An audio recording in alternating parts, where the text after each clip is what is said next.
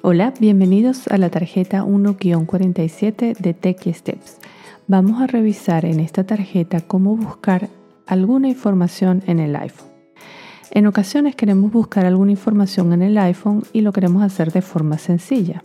Es muy fácil hacerlo y el iPhone te mostrará distintas respuestas para que tú selecciones la más adecuada. Por ejemplo, si quieres buscar un contacto, esta forma te puede resultar más rápida que abriendo la aplicación de contactos.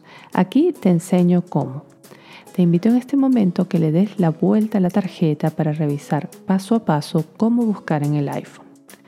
Primero, ubícate en la pantalla principal de tu iPhone, simplemente desplazando tu dedo hacia arriba desde la raya en la parte inferior de la pantalla o tocando el botón de inicio, dependerá del modelo de iPhone que tengas.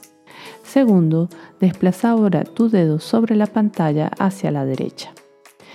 Tercero, aparecerá un rectángulo que dice Buscar, donde puedes escribir o hablar si tocas el micrófono a la derecha. Cuarto, yo por ejemplo escribí Tequi y enseguida el iPhone me mostró Tequi responde junto con un icono de una persona en un círculo, un contacto como primer resultado.